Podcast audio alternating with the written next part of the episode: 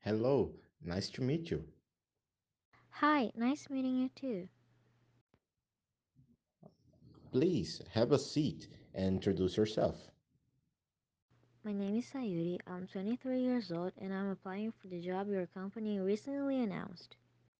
Um, okay, uh, how did you hear about our vacancy? I heard about the job on a website called LinkedIn when I was looking for a new job online. Um, do you intend to quit your current job? Yes, I do because even though it's a high paying job, I believe I can grow more and develop new skills and show my true potential at your company.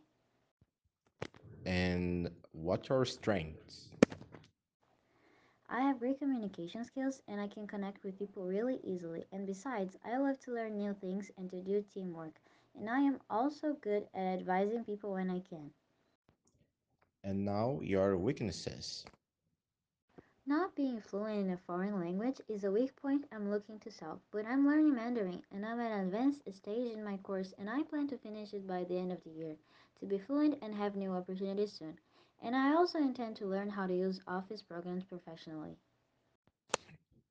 Um, do you work well under pressure? I am the type of person who can control difficult situations and handle the responsibilities of my work, deadlines and deliveries, and working well under pressure. And finally, uh, why should our company hire you?